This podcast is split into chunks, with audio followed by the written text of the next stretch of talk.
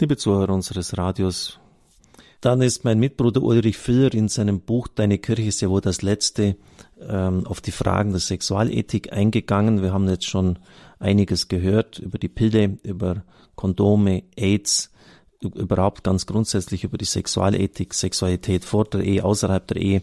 Und jetzt geht er auf das heiße Eisen der Homosexualität ein. Er lässt in Anführungszeichen nichts anbrennen. Er zitiert im Wesentlichen den Katechismus. Das ist wirklich ein Thema, wo die Meinungen sehr konträr jetzt geworden sind und die Fronten auch ziemlich hart aufeinander prallen.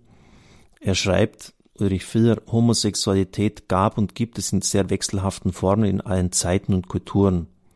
Die Kirche hat immer den Standpunkt vertreten, dass eine solche Veranlagung keine persönliche Schuld ist. Auf der Grundlage der Bibel hat sie dies aber immer als eine Abirrung bezeichnet, wenn das in die Praxis umgesetzt wird, also in konkreten homosexuellen Handlungen und erklärt, dass homosexuelle Handlungen in sich nicht in Ordnung sind. Katechismus der katholischen Kirche, die Nummer 2357, die Bibelstellen, die er zitiert im Wesentlichen Römer 1, 24 bis 27, 1 Korinther 6, 9 bis 11, 1 Timotheus 1, 8 folgende. Die Verschiedenheit der Geschlechter ist wesentlich notwendig, damit Wert und Würde der menschlichen Sexualität gewahrt bleiben. Bei homosexuellen Handlungen wird eines der Wesenselemente der menschlichen Sexualität, die grundsätzliche Offenheit für Kinder, völlig ausgeschlossen. Das war übrigens auch das Argument oder eines der Argumente der Berliner Abgeordneten, die, es waren ja nicht gerade wenige, äh, die das angeführt haben, weil sie gegen eine Öffnung der Ehe für alle sind. Die Entstehung der Homosexualität ist noch nicht geklärt, schreibt Ulrich Filler. Für die These, Homosexualität sei angeboren, gibt es keinerlei Beweis. Er möchte dann das Gegenteil äh, darlegen, dass es auch wissenschaftliche Untersuchungen gibt, die darauf abstellen, dass bestimmte Situationen, Familienkonstellationen und traumatische Ereignisse es sind, die im Verlauf der Lebensgeschichte erworben wurden und aufgearbeitet und überwunden werden können. Das wird natürlich manche vehement anders sehen.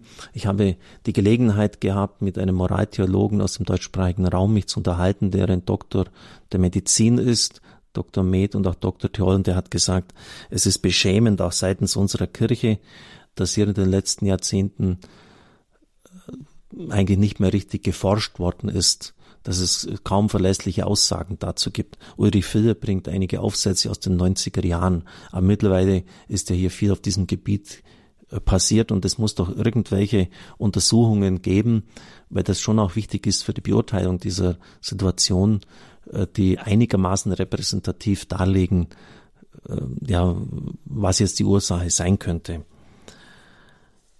Und dann zitiert er den Katechismus 2358 die Nummer.